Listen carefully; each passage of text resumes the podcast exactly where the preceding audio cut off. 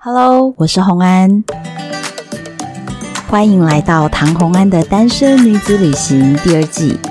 在这里，你会听到关于一个女生旅行会遇到的各种奇遇、旅行观点，我所向往的特殊路线，脑洞大开的旅行目的地。跟着我的声音，带你认识这个世界。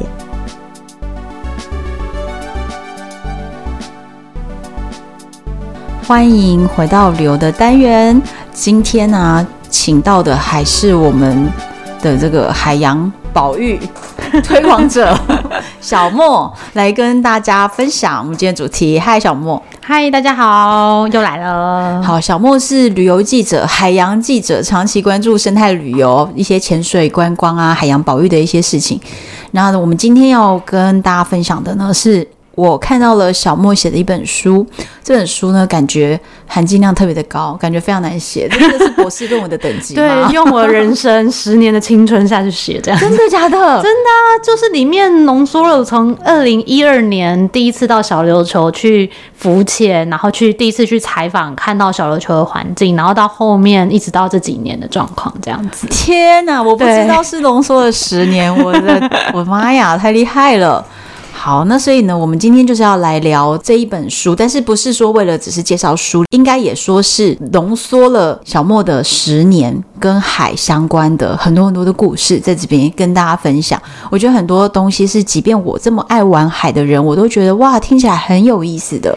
那所以想要跟大家一起聊一聊这本书。我先讲这本书的书名哦，叫做《海洋台湾大蓝国土纪实》，一看就是一个很严肃的书。哈哈哈哈哈 没有啦，我就是说感觉很像论文嘛。我最近真的还要写论文，论文我觉得比这更难哦，因为我们其实就是作为记者的本分呢，就是要把它写的很白话文。嗯，所以其实这本书是相对还蛮白话，而且重点是我找了非常多的就是台湾顶尖一流的水下摄影师，然后就是我的那个脸书有一个功能，就是搜集大家，我会就是特别注意大家有拍了什么特殊的生物啊，然后特殊漂亮的照片啊等等。的那之前做专栏的时候，就一次把他们搜集来，就是他们拍过哪些水里很漂亮的画面，或是很难得的画面。然后因为经典杂志是一个非常负责任的媒体，他们都会给相对比较呃，以现在来说还算优渥的授权费哦，所以就很难得的有机会可以浓缩一本台湾海里面很漂亮，然后很经典的这些水下生物的照片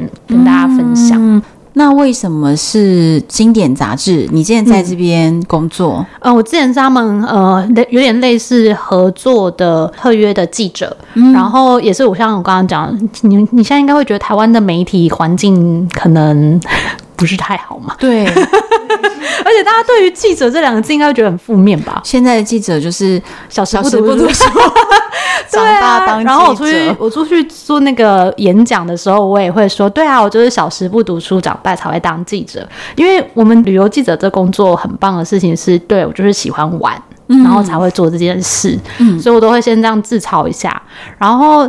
会跟经典合作，是因为就像我刚刚讲的，他们其实是非常认真的台湾媒体，就有点像台湾的那个国家地理频道杂志这样，它有点台湾版的这个。然后他们里面的东西，因为他的富爸爸、富妈妈是大爱，所以他们其实就有相对比较多的资源可以去投入一些大家应该要关怀的题目。啊、哦，好有理想的一间公司，非常有。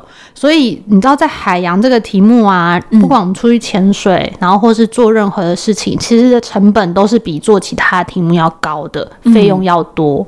那那时候是二零一七年的时候，就跟经典杂志合作这个海洋台湾的专栏，嗯，然后还有包括我刚刚说，他会给摄影师比较好的优渥的费用，所以整个做下来那个成本其实是非常高。在台湾的一般的媒体，你很难。说有一个媒体愿意这样长期支持这些海洋的题目，而且到后来就是我自己的书出完之后，然后我们的很多摄影师其实他们也都很会写，所以后来他们又开了其他的也是海洋相关的系列，然后是摄影师啊，或是研究人员，整个书系，对对对，去写这些跟海洋啊，还有台湾的一些生物相关的事，所以我真的觉得他们是对于这个海洋这个题材非常用心在支持，所以就跟他们合作。太厉害了，但是我们会写得很深入浅出啦，所以是还 OK 的，不会很难得看得懂。那我在这个作者介绍里面，我就发现了一句关键句，嗯、他说：“你是一个三十岁才学潜水的人。”对啊，因为在三十岁之前，我对于海洋的印象大概就是、嗯、哦，有那个悲伤难过的时候，可能会去看看海啊，然后哦，真的，对对对，然后嗯、呃，可能就去海边的咖啡厅啊，然后也是打个卡、啊、拍个照。我根本没有想过潜水这件事情会发生在我的生命。原本觉得海是一个观赏的。观赏用，就是，对，我们会说我们很爱海，但可能也具体说不出来爱它什么东西。看它，对，就放松啊，嗯、很好去。然后真的是，我觉得喜欢上海洋是一条不归路。都屌哎！我跟你说，潜水就有一句话说，嗯、呃，什么潜水穷三年啊，然后水色误一生。对，所以就是海洋是一个，就是，呃，如果你不喜欢，则一喜欢就是很着迷。所以我那时候是二零一三年，就刚好是十年前，嗯，第一次去体验潜水。然后也是因为那时候还在报社里当记者，那我第一次体验潜水的地方在澎湖的将军屿，这个真的很厉害。因为那个我的听众朋友们，如果有听过我之前在澎湖南方四岛潜水，见识到非常非常厉害的景色，但是那里面的海流真的是多次的人生跑马灯。嗯，真的，澎湖的水流非常的强。对，而且非常混乱，因为主要是海流的问题和地理位置的问题，还有因为澎湖它多岛屿，所以当它那边就是海流汇聚，然后撞进来的时候，所以它的流会很乱，对，非常混乱，所以。怎么会人生第一次的 Discovery 体验潜水居然在这里？到底是为什么？是你自己跑去，还是说那是采访工作需要？哦，我自己要。以前还在报社里的时候，我很喜欢去一些就是所谓比较冷门啊，或是大家不会关注的地方。嗯、所以我那时候就看到，哎、欸，我有朋友在将军可能打工换宿，然后那时候那个老板叶生红，将军还能打工换宿，我服了。有啊，然后还有叶生红好像就还有在网络上有写一些东西，所以我想说，哇，这么难去的地方，然后跟那时候南方四岛国家公园还没成立哦！天哪，这个很有历史哎！他突然觉得自己也是历历史人物，古人。天哪，天哪！然后，所以我那时候就是除了去将军之外，就也规划了去南四岛做专题。而且那时候就是澎湖南方四岛国家公园的地方，其实是没有交通船会去。我们那时候跟现在差好多。等一下，那个时候连就是普通居民的交通船都没有。很少，几乎没有，很难得到达，所以我那时候居民自己要有船，对，澎湖人都自己有船啊，澎湖人都自己有船啊，或是他交通船可能是一个礼拜两次之类，或是这么少。那时候超少，所以现在你知道是蓬勃发展，欸，因为你知道现在的那交通船跟公车一个样嘛，对不对？你几点哪一个交通船会从这个岛开到那个岛，就是会循环在那个岛间开来开去。对，所以完全见证了一个地方从默默无名到被开发的这个过程。因为那时候就是完全没有办法，然后说我就拜托叶生红，就是岛奥七七的老板，就是开船载我们去这样。他一定要在啊，他不是要给你 没有吗？就没有人带我们去了，所以。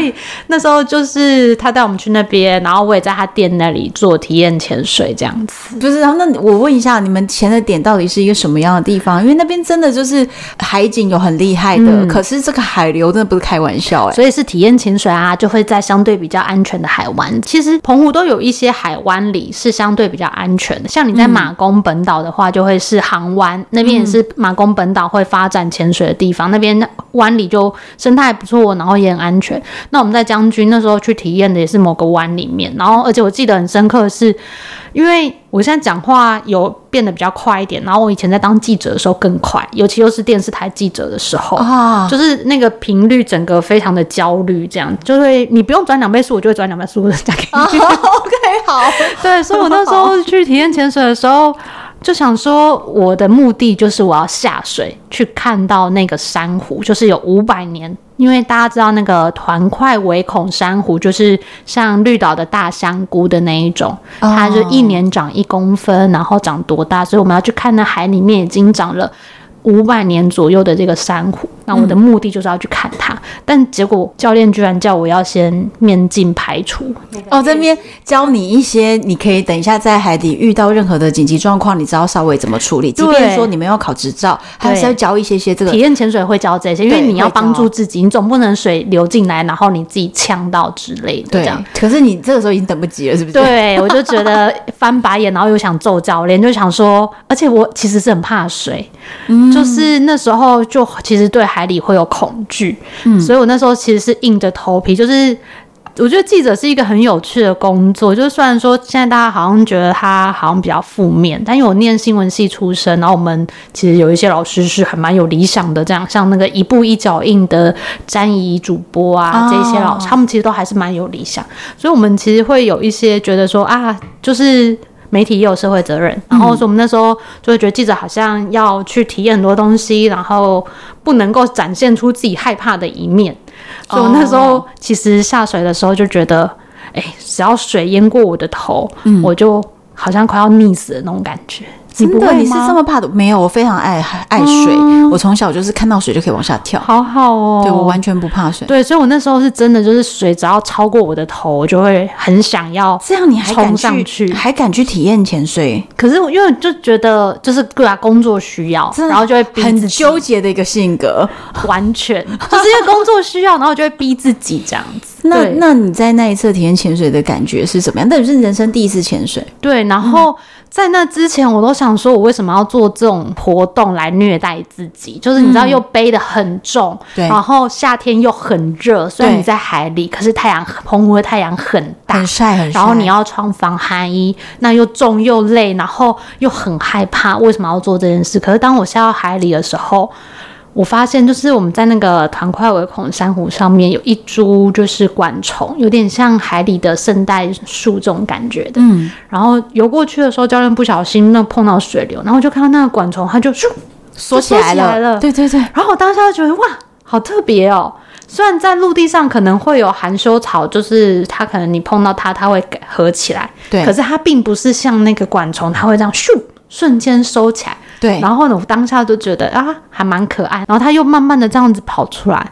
我就觉得，哎、欸，在海里好像蛮有趣的。它打动了你？对，就是那一个管虫，这个管虫已经被我消费了一百次以上了吧？每次讲第一次潜水都会说，因为它而感动这样子。哦，真的。对，然后所以后来上来的时候，我就觉得天哪，好有趣哦！还有还有，你真的看到那个海里，就是他们宣称有五百多年的珊瑚，因为你想说在陆地上不是神木什么两三百年就被大家敬畏的，就是很尊敬它。嗯。那海里的这些五百年或是一千年的东西，为什么没有人？觉得他应该要被什么像神母一样的对待之类的，要一个立立一个牌子，是不是？对啊，然后要有那个，然后围起来，围起来，一起跪的模样，然后一起拍照。对，所以我当时就觉得，天哪，海里的世界实在太有趣。可是十年前，其实呃，台湾。即使是潜水或是在做海洋这些题目，其实是非常少的，嗯、也几乎没有。现在是很多人嘛，现在大家会有 YouTuber 啊，然后各种做跟海洋相关。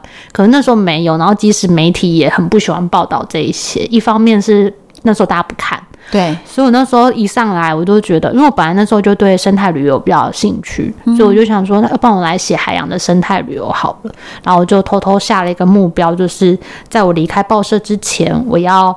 哦，就是挤满台湾的六大潜水圣地的报道。六大是哪六大？你可以给我们讲一下。就是诶、欸，东北角啊，北部，嗯，然后基隆啊，这一个就是整个北部是一个区域，嗯，然后南部就是垦丁、恒春半岛是一个区域，就是台湾比较主要的六大潜水的地方，嗯，然后跟几个离岛，就是绿岛啊、兰屿啊，还有澎湖跟小琉球。这六个是台湾比较嗯会发展潜水的地方，所以你就要挤满这六个地方。对，然后而且重点是还要写出他们的差异。一开始我真的是很困扰，因为对海洋小白来说可能会觉得好像都一样，到底有什么不同？对，然后主管就会说到底有什么不同？如果写不出不同，你没办法一直提案的啊。对，你不能一直反复的写一个东西，然后就觉得好像只是地名换了，但是你自己觉得很重要，就差不多这样子。对。哦，所以你后来就是渐渐的才从这个第一次的潜水后，渐渐立下这个目标，嗯、然后就开始你的整个大蓝国土，就是整个海洋、海洋海域的 这个探索这样子。所以几乎台湾的周边，只要在我们国土内的范围内的、嗯、很多很特别的地方，你都去过了。对啊，然后像大家没办法去的，我也去了，像东沙之类的。东沙群岛，你知道东沙，我是有一点点了解的，因为跟我一起写呃俄罗斯文化观察书的那一位记者，就是裴凡强。裴凡强他也写了关于东沙的书，他以前也是经典的特约记者，他是前辈这样，他比较早去，然后我后来最近这几年才去。我知道他跟我提过东沙，就他的 简简单的提啊，他说东沙呀上面什么都没有，就是有沙子。嗯，所以你知道上面的官兵都在干嘛？做沙画。那很久了啦，现在现在很发达了。没有，现在没有在做这事情，嗯，现在很忙哦。对，他说他以前对，就是做做沙画，他们就是收集收集沙子，然后沙子染色，然后做沙画这样子。我就说还有这种事情？对，那就是相对比较早，现在就比较比较多事情要忙。嗯，那你跟我们讲一下，你那个时候去东沙，你是用什么样的身份？为什么可以去？是因为你要写书，要采访。是做报道，然后大概是在二零一一九左右，一八一九那时候，台湾有讨论一波，就是东沙要不要开放观光的事情嘛。对。然后，所以那时候就东沙的海洋国家公园管理处就邀集了我们，那时候很特别，做了台湾的游艇，就是少数嘉信游艇，他们有台湾的类似船速的这个游艇。嗯。然后我们就从高雄坐那艘游艇，然后到。东沙，但是我总共大概去了三四五次之类的。真的？对对对，因为去东沙其实是很麻烦的。像我们要登岛，就是东沙，它其实它的范围非常大，它整个呃，以现在台湾会叫它东沙环礁国家公园，嗯、它是整个范围比北北基加起来还大。它的海陆，大？对，它海陆面积加起来有这么大。嗯，然后像他跟你说那个上面只有沙的那个是。东沙岛就是在它整个环礁里面，就像你去马尔地夫啊，它也是有很多的环礁，一堆的小岛聚在一起。没有没有，它只有那个那个东沙的话，东沙就是主要是环礁，然后跟那个东沙岛这样子。嗯嗯，然后那个东沙岛是会有飞机会降落的，嗯、然后跟如果我们要登岛的话。我之前是四十五天之前就要写那个申请，然后你要有像是学术调查等等的才能够上岛。然后说我那时候是跟着去采访，就是柠檬沙的团队，他们在做柠檬沙的研究，嗯，然后跟着学术团队上去，然后重点他还会对你做身家调查，因为国防部会看你是不是个良民啊，间谍。对对对对对，所以就是很复杂很复杂，然后。你会在高雄的小港机场会看到前往东沙的航班资讯，但你买不到那个机票。对呀、啊，一般人根本就是不能去啊。对，你没有办法。然后如果你是学生的话，可能还有机会哦。但现在不知道有没有，就是呃，每年暑假海巡署都会有一些做海巡舰艇的营队给大学生。然后大学生，对，我身边现在有个大学生，哦，可以哦。然后他们那个舰艇很酷诶，它可以坐三千吨的舰艇，然后。去东沙，什么？那个一定要看一下。回去考大学，或是念回去念研究所，看可不可以？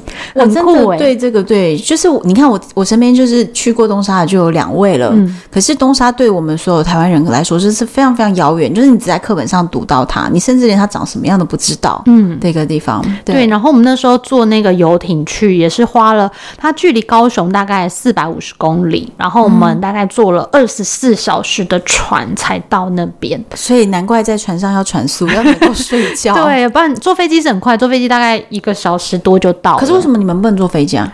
因为那时候我们是要去做，他要开放观光嘛，然后再讨论说是不是用那个潜水啊，像很多国外来啊那样那一些那样的方式，哦、用所谓的开放观光来去宣示主权，表示这个岛屿是我们管的。这样，他、嗯、现在是用学术的方式在宣示主权，就是岛上有一些研究站，像是。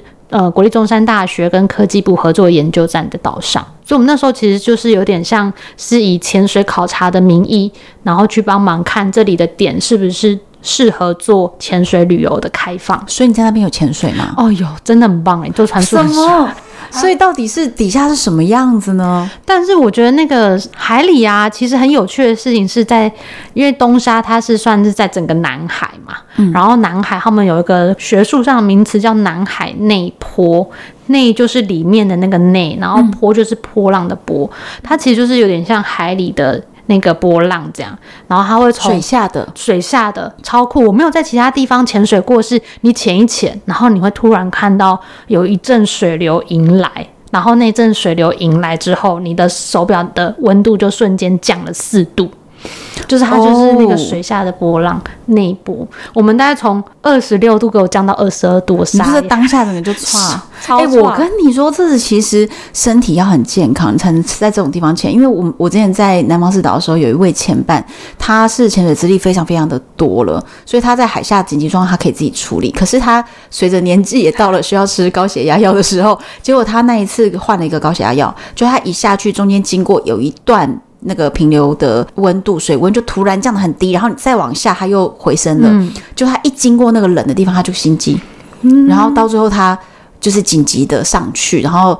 哦，那个面镜摘下来都是血，好可怕，也太惊人了吧！吓死我！对对对对对对，所以这个真的是突然有那种温度变换，并不是每个身体都可以承受，不是只有一次，我们好几次的潜水都遇到，所以那是很特别的体验。然后这个也是有就是在做国际研究的，这可以做观光的特点哦，真的吗？这太厉害了吧！这全世界你可能潜了几百潜，你没有这样的体验，遇不过，对，遇不到这个东西。然后它水下的珊瑚的状况也非常好，就是我们去潜的大概都是。在它的环礁外，嗯，它所谓的环礁就是像，呃，它是一个。珊瑚礁，然后中间比较是海的部分，然后跟外面有外海。它里面内海的部分珊瑚状况比较没有那么好，因为早年有经过几波的那个珊瑚白化，所以它的那个环礁内的海生物状况还好。可是环礁外其实就还不错。那像我们去的那个珊瑚礁，它是覆盖满满，你就想象如果你去小琉球浮潜或潜水，不是它都会有很多海沟嘛？小琉球海沟，然后那个在东沙，它的海沟是除了上面的。这个海沟上面是长满珊瑚之后，它是连海沟的侧面都长满珊瑚。然后我就想说，天哪！以前小琉球环境是不是也是这么好？就是它连里面都是长满珊瑚。你是说，就是就是那个每一条海沟没有很深的地方，没有都在比较深，大概都是二十六七米的。哦，它的海沟在二十六七米，对啊，或是十几米的，就是大海里。然后它的珊瑚好到呢，它那边的那个籍贯珊瑚，嗯，你知道籍贯珊瑚吗？就是他们专门吃珊瑚，那边的籍贯珊瑚都比我脸还大。吃太好，吃太好了，吃太好了，吃太好了。对，然后，但是在那边比较可惜的是，我们去不会像说去其他国家一样，可能会看到一些大雾啊或者什么，因为生物，嗯，因为、嗯、呃那边其实在过往也都有很严重的那个越界捕捞的问题，像中国或是越南的一些渔船都会到周边海域来捕捞，所以那边呃那时候会有想要发展观光旅游，也是因为想要这样子，就是。避免更多的这些越界捕捞的船进来，这样子。嗯，所以珊瑚状态非常好。嗯，这个真的是有你这样的机会才能够知道东沙的海底世界是这个样子的。嗯，而且它那里还有一个很特别的蓝洞，是在水下三十米的地方。然后就是我们下潜到海里的时候，就经过一个洞穴，然后潜进里面。那在外面的时候，教练们好像有看到呃苏梅拿破仑鱼，但是因为他真的太怕人，他就一闪而逝这样。嗯、但是那整个氛围就是一个很神秘感，所以那个那个前，然后里面也有蛮多鱼，偶尔会有鲨鱼在里面出没，所以那个也被他们呃推荐为是一个潜力的前点。我觉得是啊，问题是我们到不了，你知道吗？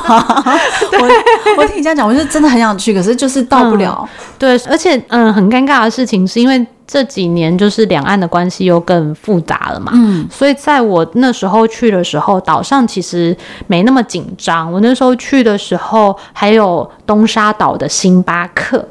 什么？没有，是官兵们就是在岛上，因为他们不是自己弄的。他现在不能叫官兵，他们是海巡人员哦，海巡自己弄的。对对对，因为他们其实这个地方真的非常遥远，然后所有的物资补给都要来自台湾。对，然后他们可能每天就是，就像裴凡强讲，没错。如果你觉得你不喜欢大自然，你可能就会觉得这地方很无聊，因为。没什么，可是如果你喜欢大自然，嗯、你就会发现那边有很多好玩的东西。像是我们那时候我在岛上很忙诶、欸，我刚刚讲我们去潜水是坐船宿嘛，嗯，那在岛上就是坐飞机下去。然后我在岛上最忙的事情就是每天起床去看鲨鱼，哦、真的，对，因为我很喜欢鲨鱼。然后你在台湾应该没有一个地方是你站在岸边就可以看到鲨鱼的吧？没哎、欸，可是我我跟你讲，我这样听你形容，我真的觉得它这个就是台湾的柏流啊，就是很以前还没有被破坏或开发的台湾。你现在路路边、岸边就可以看到鲨鱼，然后它那边的鲨鱼呢是柠檬鲨，嗯，然后就是那，而且它那些都是柠檬鲨宝宝，所以表示那边的生态是外海会有大的柠檬鲨，然后他们会进到岛周边来产这些柠檬鲨宝宝，然后每只柠檬鲨宝宝大概六七十公分左右，嗯，然后我我是跟嗯、呃、真理大学的陈老师、陈云老师他们的研究团队上岛，然后那些鲨鱼宝宝们啊就很像我们在。呃，帮流浪狗打晶片一样，他要研究每个鲨鱼它们怎么样成长啊，然后成长的速度，嗯、所以我们就会用科学的方式去做一些捕捞，然后把它抓上来之后，帮它植入晶片，然后量它的身高体长，然后再赶快把它放回海里，就是它会活的回去这样子。嗯，然后就所以，然后追踪它们。对，然后那边的是每一只鲨柠檬鲨宝宝身上都有晶片。所以其实都是有登记在案的，对，对，不能对他们乱来啊！真的。对，然后因为你有潜水，你应该不会怕鲨鱼吧？我不怕呀。对啊，然后像我以前一开始写这些的时候，很多人一听到鲨鱼就觉得很害怕。没有没有，很多鲨鱼我跟你讲很小，然后那个胆子跟猫一样小，对，你知道？就是你一靠近，你想跟它拍合照，它吓都吓死了。然后我后来呢，我就会开玩笑跟我朋友说：“你自己想啊，是鲨鱼吃人多还是人吃鲨鱼？”真的，人才是最可怕的。对啊，然后我那时候就想说，因为我那时候刚好在做调查的时候，不小心手划破了一个洞。嗯，然后我就想说，不是大家都说鲨鱼就闻到血的味道就会来吗？嗯，但我其实已经知道，因为网络上有更多疯狂的鲨鱼爱好者，他们已经做过研究，就是没有那么容易。真的，因为鲨鱼它会分辨人血跟鱼血的味道，就像我们会分辨牛排跟猪排啊这些的味道一样，所以他们其实人血对它没有反应。然后我就想说，嗯，好啊，我来，我有冷血，那我来看看他是不是真的没有反应。然后就把手放到就是海里，这样，他真的不理我啊。就算你那个来，他也是不理你的。哦，真的是，是，是，对呀、啊。而且你知道，我去参加那个南非有一个行程，就是大白鲨，嗯，观赏大白鲨行程。那个行程就是我们会开一个游艇出去，然后它会上面有铁笼，这个铁笼呢会挂在船侧，那盖子是向上开的，所以我们穿着潜水服的人就从上面爬进那个笼子里，把自己关在铁笼里面，然后挂在船的侧边。对，听起来超蠢，听起来觉得这些人类到底是怎么一回事？可是我们就是很想要近距离看到鲨鱼，嗯，而且是大白鲨，大白鲨，就我们讲电影大白鲨那个大白鲨，对。然后他们就是会一直泼类似鱼市场杀掉了一些小的鱼类的那种剩下的他们的血水，对，然后整桶哦，然后小的鱼肉块、碎肉块，然后大的鲑鱼头什么的，就在那边吸引他们。然后我真的有在那个笼子里面看到。鲨鱼一直在旁边巡游，嗯、就是会露出那个鳍，我想完全跟电影里面是一样的。嗯、然后。看到它想要去咬这个笼子什么，然后中间隔着笼子啦，但是距离我就大概三十公分。嗯、就是如果我真的想伸手摸摸它，我是摸得到的，但是这是非法的，你不可以摸它们。嗯，对。但是我就真的是三十公分，它就在我面前。你知道那个鲨鱼那个鳍，它那个腮牙齿，对，还有那个鳃还有牙齿，嗯、全部在我的正前方。而且重点是前面其实是有这些引诱的行为，所以所谓的大白鲨才会靠近你。对，不然正常的鲨鱼它是不会想要靠近，它不想，而且。他会觉得我要跳起来咬一个东西，消耗我很多体力耶，嗯、所以他是会判断很清楚，知道这是食物，他才要跳，嗯、不然他会觉得我闲着没事怎么不睡觉？对，其实他你要花好多的力气去吸引他。基本上他都不愿意，所以并不是像电影演的那样。对对对，他没事真的不会攻击人。然后像那个东沙周边的柠檬沙，很特别的地方是，像你看到那个大白鲨，它是一个鳍嘛，一个鳍露出在水面上。对。然后柠檬鲨这个比较有趣的是，它其实是两个背鳍，它背上有两个鳍，长得差不多高的。所以我那时候站在岸边啊，你就看到两个。鳍差不多高的，然后这边游来游去就是它们，然后它有的时候甚至可以聚集十几只一起在岸边，很可爱。哇，对，可是很可爱。我对于我对于鲨鱼非常爱好，嗯，对，所以。这是东沙群岛，那大家会觉得说，哎、欸，东沙岛太遥远了，真的是没有办法去。嗯，那你跟我们分享，因为你之前有搬去小琉球生活两年嘛？对。那小琉球是比较 popular 的，对对，很容易到了。对对对对。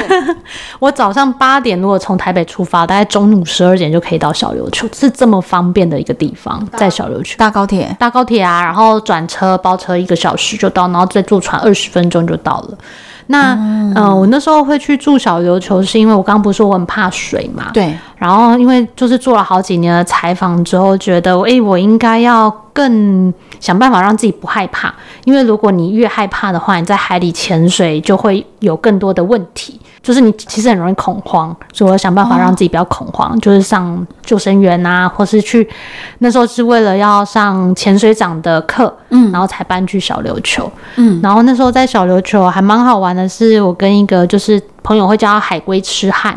的教练学潜水，因为他就是真的 就是海龟狂热分子。那他住在小琉球，真的太好了。对，小琉球是全世界海龟密度最高的岛屿。哦，我们后来有科学证实，这并非对对对对对，不是吗？最近大家才在讨论这件事，就前阵子那个中研院的团队，应该说它的密度并它密度很高，但并不是最高。最高是谁？最高是在其他国家。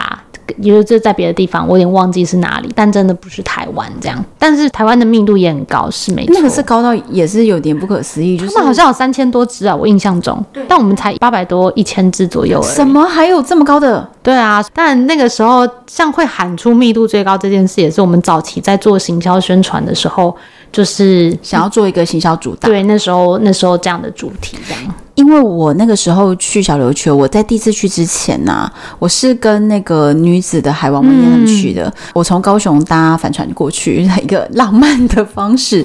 然后我在。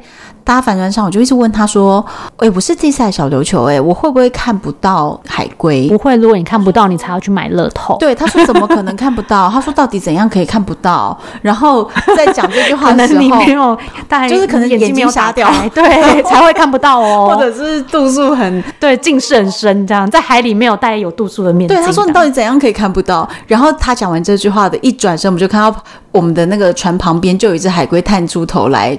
换气，然后就下去了。嗯、我就说啊，他居然上来了！我就想说，哇，这个密度真的是非常非常高哎。嗯，所以说像那个我朋友他们就经营岛人海洋文化工作室，就是在岛上，嗯、然后或者他们现在也有跟中原院的团队合作一个叫做“海龟点点名”的社团。嗯，然后他们他自己就很好奇说，对啊，大家都说密度很高，但小琉球海龟很多，那到底有多少只？所以他就用非空拍的方式去计算小琉球周边的海龟，然后他曾经有算。过，呃，只数多的时候，有时候可以到上千只，就一千多只，嗯、然后有的时候也是大概几百只这样，所以其实都蛮多的。哎、欸，可是我们海龟是不是没有紫晶片？当然没有，因为你不能把它抓起来，会三十万哦。对，不是，你知道重点是不是抓它的？你连摸都不能摸它。对啊，它如果游在你旁边，请你自己赶快闪开点。如果它要上去换气，请你不要挡它的路。对，不然你被它碰瓷。你只要跟它 对，不要碰瓷就三十万，真的真的。对，但但还好啦，我们的那个政府也没有那么坏，真的要被碰瓷的话罚你。不过那边的海龟真的多到有点就是以，其实我个人没有非常热爱海龟，我并不是一个海龟狂热分子，但是。是，当我发现就是在小琉球周边的海龟，并不是你看到它就是理所当然。嗯、每一千只的海龟，可能才会有一只海龟长到我们可以看到这么大。所以我们会看到它都是它经过千辛万苦才长大的这样。什么？对，一千分之一。你看我们人多容易活啊！所以海龟其实刚生出来真的是很小，可能就是几公分。嗯，还大概比一个手掌还要小。然后它们在很小的时候，嗯、呃，就是海龟呢，其实它会分成两种族群，就是我们常会听到一些是会上岸产卵的海龟嘛。对。然后跟就是我们在小琉球会看到很多在海里面吃饭的海龟。对。就是它所谓的两种族，一个是产卵的海龟，嗯。另外一种是觅食的海龟，海龟就跟鲑鱼一样，会回到它们出生地去产卵。嗯，所以如果你在小琉球看到的产卵海龟，就是夏天的时候，呃，这些海龟他们是平常去其他地方吃饭的。啊，真的，所以是交换的，就对他们有轮班，对。对对。对对对你你把位置让出来，那换我来这里吃饭。然后如果在小琉球周边吃饭的，它的产卵地可能就是在别的地方。呃，像小琉球有一只还蛮有名的海龟，因为每一只海龟，杰尼，它是很有名的。还有另外一个杰尼龟，就是会来碰瓷的。对对对，它很爱人类，你知道吗？你在下面潜水啊什么的，它就会一直在你的周边，一直跟，一直绕，一直跟，一直绕。所以如果你们遇到杰尼龟的话，就是要跟它拍照，真的是可以拍好拍满。对，它在龙虾洞那边。对对对对对，这个要注意它，它是政府的那个 碰瓷专专业户。对对对。那所以你说有另外一只，对，另外一只也是在龙虾洞。然后因为每一只海龟的脸部鳞片都不一样，对，所以你可以透过拍它左脸右脸啊，去辨识它是谁，就可以上传那个海龟点点名的社团这样子。嗯那呃，有一只叫 R 三六一九二，你连它的编号，对我一开始这大学号，对我一开始不记得，但后来真的，我是 R 什么鬼的这样。然后因为它是在一个叫做乌利西环礁，我一开始也不知道这是什么地方。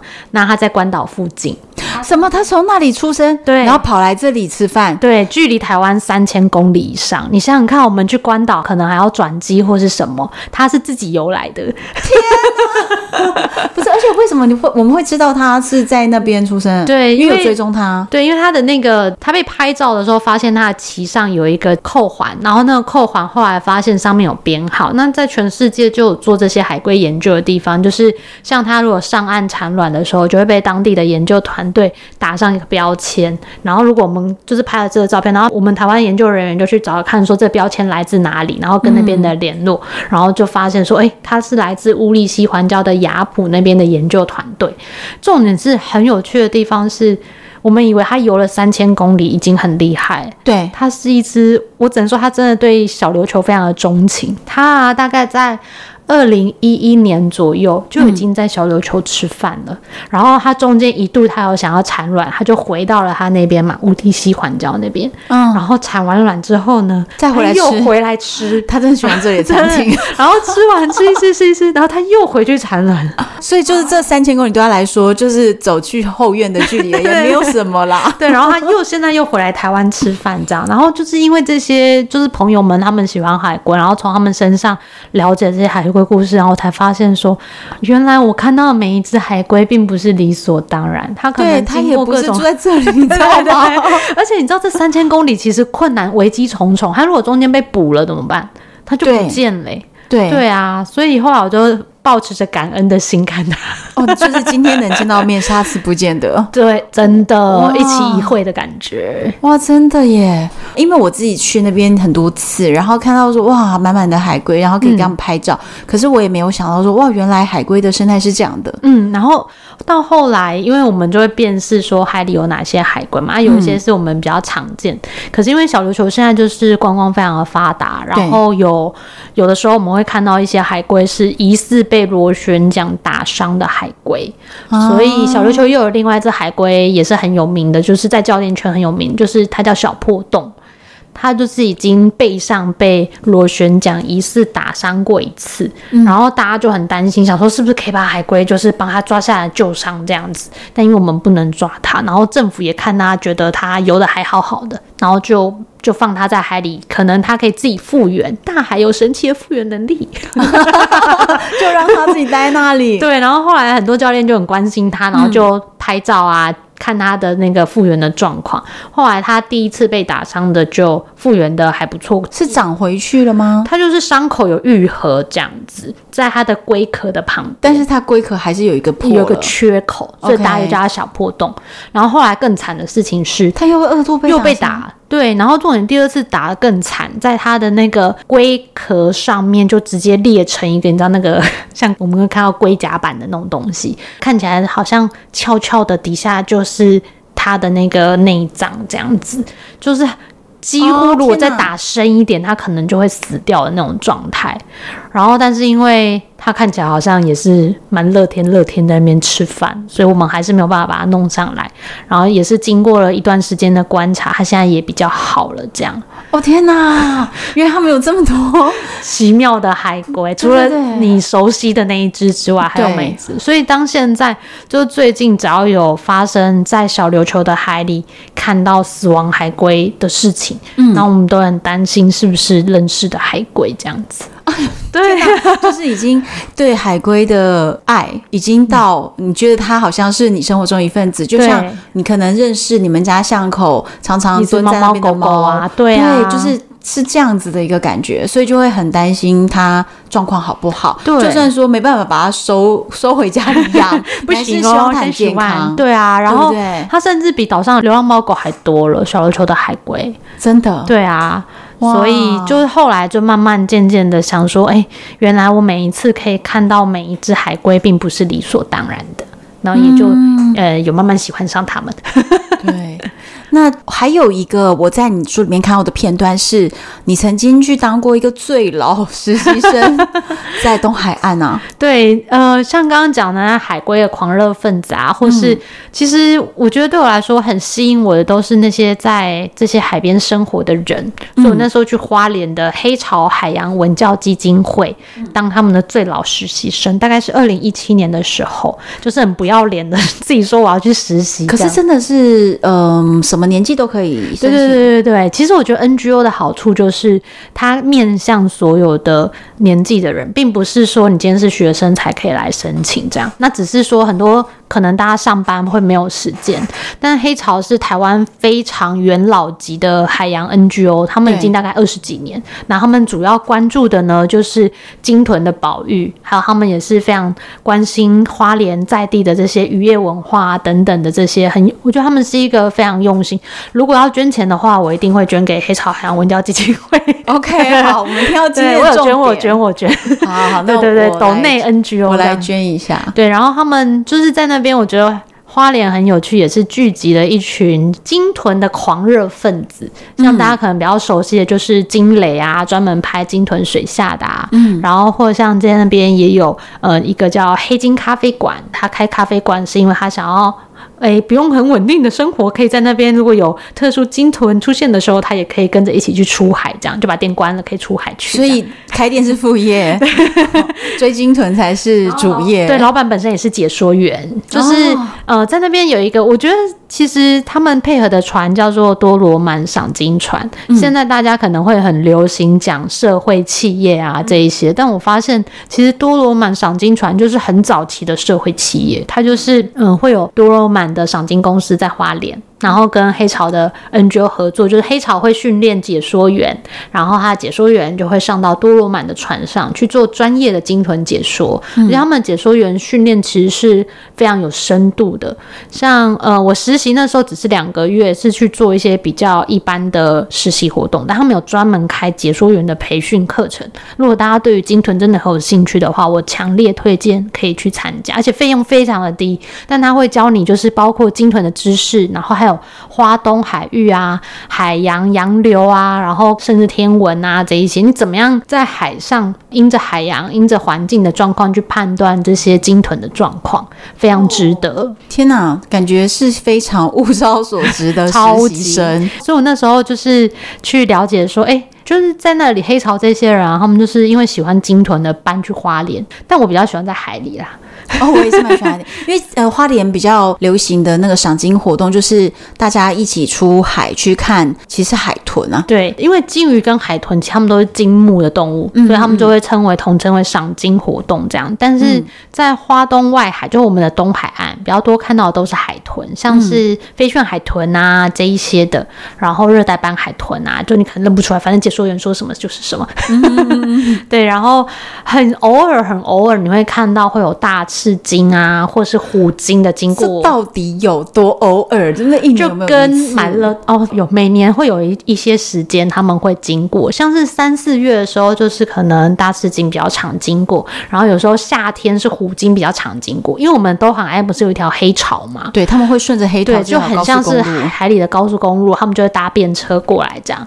然后现在大家会说比较常见的鲸豚种类还有抹香鲸，夸张，真的在中海岸可以看到，对，但这个也是有误差，所以有误差是因为大家很想要看这些大型的鲸种，对，所以只要当它出现在海上的时候，所有海上的赏鲸船都会互通有无，说哪里有抹香鲸，然后大家就会去看这样子，所以几率就会变高。但是碰到他们的几率，就是这几年大家有慢慢的就发现很多，然后尤其是从一只，然后到会有一小群这样子。天呐！对，我有点不能相信，台湾有抹香鲸吗？对，我就是很不能相信。那是因为，呃，像就是金磊，就是台湾的那个金豚水中摄影师，嗯、他就说他曾经在花东怪海看过，他其实是生物背景的哦，所以我相信他说的话是有依据的。这样子，他说他看过六十多个喷气抹香鲸的喷气，就表示有六十多只抹香鲸。对，在外海。可是因为我们平常去做赏金活动，就是你坐船大概两个小时，然后你就回来。对，就是这两个小时有什么就是什么了。对，然后我们的范围其实很有限，可是你知道我们那个外海的太平洋是非常的广阔的，所以你如果开更久更远，可能就可以看到更多神奇宝贝这样子。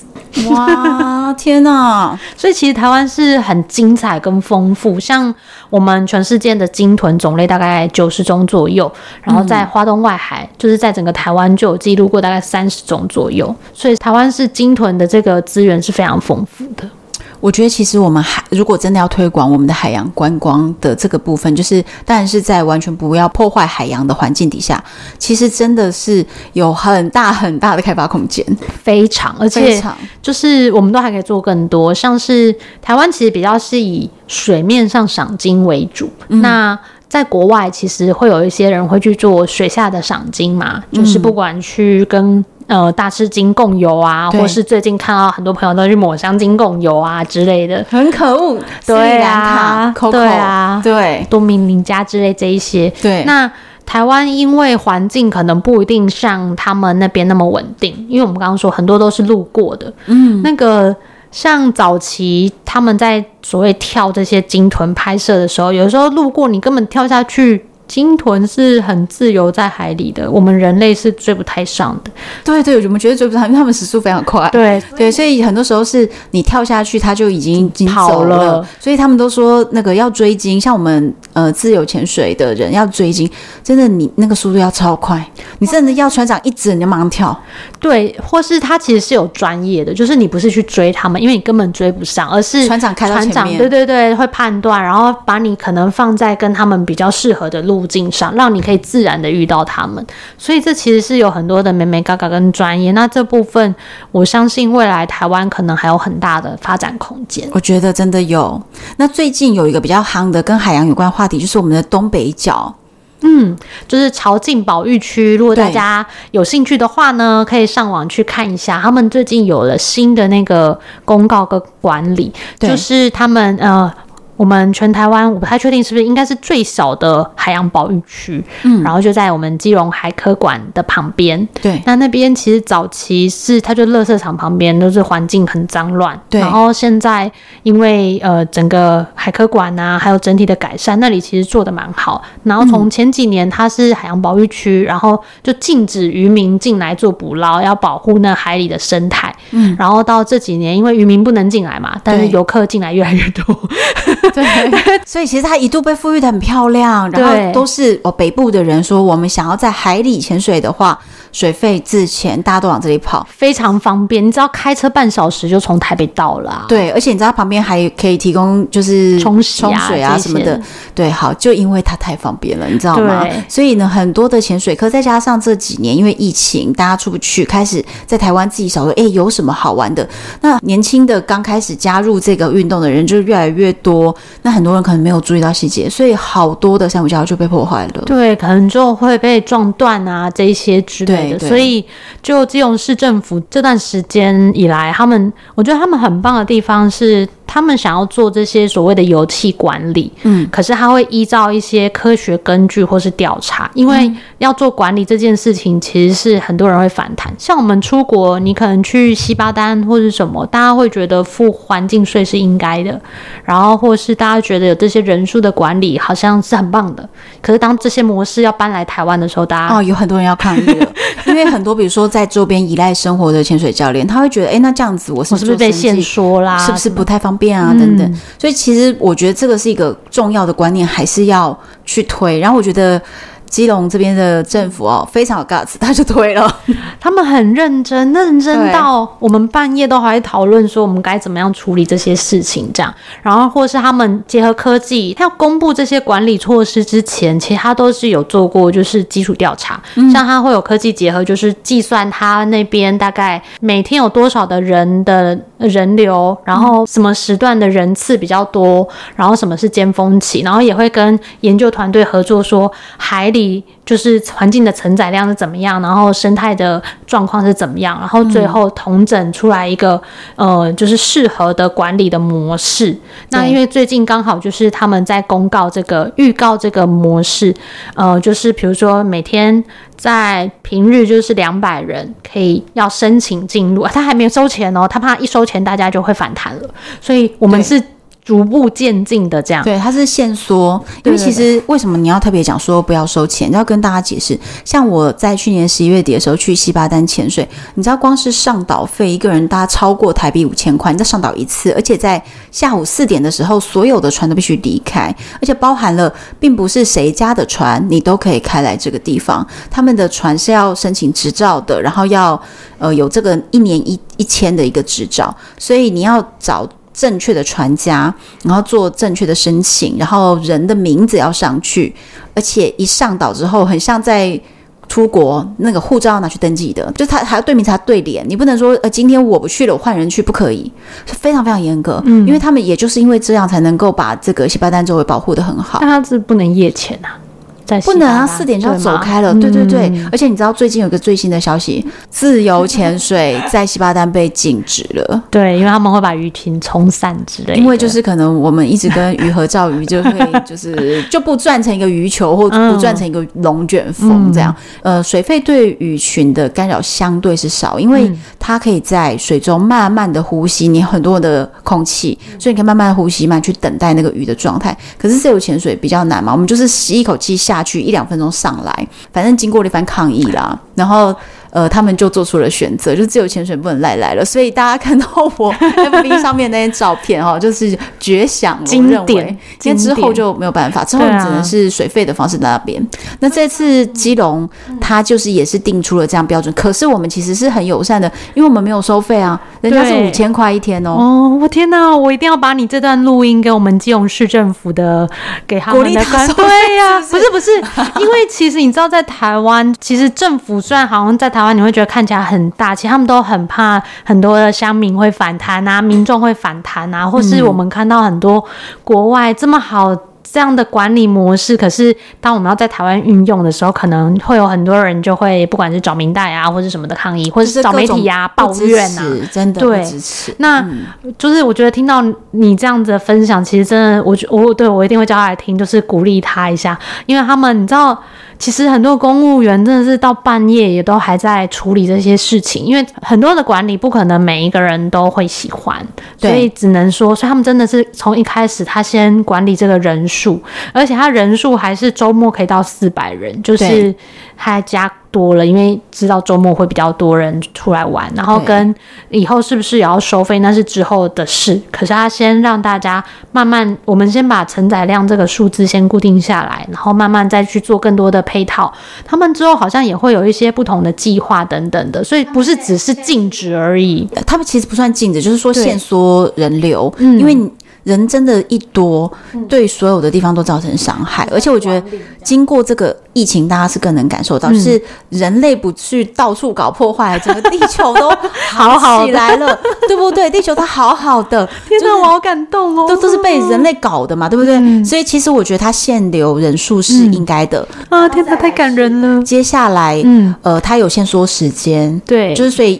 不能夜潜了，这个地方，呃，是之前就不行了，嗯、所以我刚刚才会说，他之前就不行，但他们之后可能还会有一些相关的配套，那个是在比较之后的事情，就是很他们会有一些配套。一天两百人，我觉得可能大部分会被这个周边的潜水业者和潜水教练，嗯、他们要上课什么，可能就预约完了，嗯、所以就变成说还在观察啦，因为才刚公布嘛。对呀，对。啊，对，那这是现在是预告，所以如果你有任何的反应，比如说像你觉得这个很棒，你也可以去就是上他们的粉砖，金融市政府产业发展处的粉砖，然后你可以去选，你觉得这很棒，你就可以把这个意见写进去，说我觉得这很棒，台湾应该要这样做。哦，他们都不知道有人在支持，然后通常是骂人的，骂的很大声。对啊，通常都会觉得不好的才会去写那个意见反馈这样。所以我觉得大家可以多鼓励一些，让我们的海洋网正向的发展去。对，所以我就想说。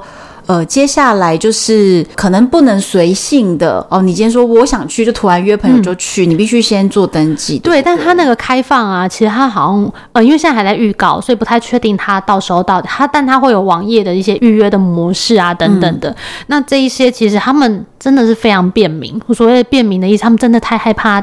被骂了。哦，所以非常便民的意思就是，你看它像我刚刚让大家可以去写那意见回馈，对，政府居然有开 Google 表单可以让大家写意见回馈，方便了吧？一定要写。对，然后所以之后他们也是，其实他们有抓过平日，虽然说平日两百人，但是并不一定会。就不一定会满，对，因为它其实是估计过的，对对对对，尤其是像现在水温还没起来的时候。根本不会满。你现在如果你只是偶尔要去，那我就登机明天。但现在还没开始跑，你现在还是可以去这样。他现在还没开始跑，而且他的流程是这样：他现在在预告，政府就是我这个政策在预告。嗯，那你有任何的意见回馈，不管是好的坏的，或你给他一些像你去西班牙的这个案例，他可以知道说哦，别人又怎么做的这样。嗯，然后预告完之后，他们会把这些相关的呃大家的意见收集整理。其实他们之前就已经做过一波了。我去年年底的时候，他们就已经。开过，我只能说基隆市政府真的非常用心。他们去年就已经开过一波四场的会议，四场会议的主题是一样。我们朝进保育区要管理，嗯，但要怎么管？通常这种很像公听会或说明会，不就大家来吵架吗？对。但是就是基隆市政府，他为了不要让大家吵架，所以他第一场呢，可能是水费潜水的人，他的利害关系人拿起来，嗯，然后再来是自由潜水的人。哦，是分类别去讲，对，不然水肺跟之前就吵架起来，就一定会吵架。对啊，然后再来是地方居民，而且地方居民的会议，他不是叫地方居民来我办公室开会，而是去他们的活动中心。他真的设想很周到，嗯，因为不然你叫居民来，他们就不会来了。对，然后你真的要听这些人的声音，嗯，你就是要去到他们可以真的听到他们声音的地方，嗯，然后再到第四场在海科馆里面，就是还包括发现上哦，就是网络上你都可以一起参加，这样。好认真呢，真超级认真。所以他们前面是他们已经有了好几年的基础调查的资料之后，嗯，然后跟他的政策要怎么规划之后，然后到他们设计了市场的说明公听会，跟大家。来听意见，然后在听过这一波意见最核心的人的意见了之后，然后现在整理出来了他们的这些规范，然后现在是预告的阶段，然后再看看一般的民众大家会有什么样的意见。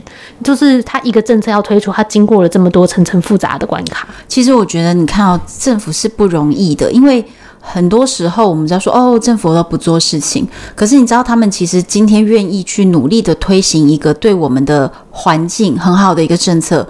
却遭遇到很多是人民的阻碍，嗯，然后做生意的人的阻碍。那大家这么多这么多的阻碍，都是就自己的赚钱和自己的方便。可是他们其实是真的很不容易，所以我觉得我基本上是非常支持有这样子的一个想法去做。而且我觉得他们是用很科技的方法在做判断嘛，不是说诶盲目的就科技还有科学研究。而且之后可能就是你真的他设计好了这些，其实他们已经都有相关的一些设计配套，然后怎么样去做人流的管理，他们其实都已经想好了才会推出这些，只是因为不适合我说，我只能说目前有做到这些事情而已。然后之后反正会一步一步的公开，对不对？对对对对。好，我觉得真的很值得敬佩，真的是。我觉得，尤其在台湾的这种媒体氛围、社会环境之下，对，所以我觉得其实真的，大家如果对于环保啊，或者是海洋啊，你对这个议题是有兴趣的话，我觉得。真的是要多多支持，而且你要表态，表态支持，真的。而且，因为你想想看，如果真的能够把环境弄好。那其实造福的还是大家，不然之前真的蛮严重。之前有的时候珊瑚，你看好不容易长得很大，然后就被整颗挖走都有，或断掉了，然后什么之类的，或是像我们之前画保育区啊，都会有一个说法，就是画保育区可以让鱼群外溢嘛，就是有保护的这个效益，就是像海洋的银行一样。对。然后我上次去听。渔民的公听会的时候超好笑，因为渔民就被禁止不能进那个保护区了嘛。然后渔民就说：“现在不是鱼群外溢，现在是人流外溢，哎，人太多，真的是人 人跑到航道上，然后其实也对游客会产生危险，这样子。”对，真的是我们今天聊到的这个书里面呢、啊，其实有非常多的章节。然后我们今天大概只聊了其中几个重点，大概四个吧。对对对。那其实呃，小莫的这本书里面还有写出很多在台湾的这个国土范围内，嗯、然后海里我们所不知道的，还有几个呃外国的案例，菲律宾啊，很棒。所以你看哦。刚刚我们聊的东西，你以为说，哎，是不是聊一些很无聊的内容？其实不会耶，就是有很多有趣的故事。所以这本书我觉得很推荐，大家可以去买。然后再来是小莫自己也有个人的部落格网站，对不对？对呀、啊，叫做黄小莫的旅行生活。然后粉丝专业也是这个名词，所以就黄小莫的旅行生活。那我也会把小莫的这个连接放在我们的资讯栏里面。所以如果你对这些议题有兴趣，我就可以追踪小莫，就可以看到更多他对这件事情的关心，还有一些报道。你也可以知道。我们知道哪里可以得到更多更多的资讯，然后希望大家喜欢今天这一集，敬请期待下一集。我是红安，我是小莫，拜拜。拜拜。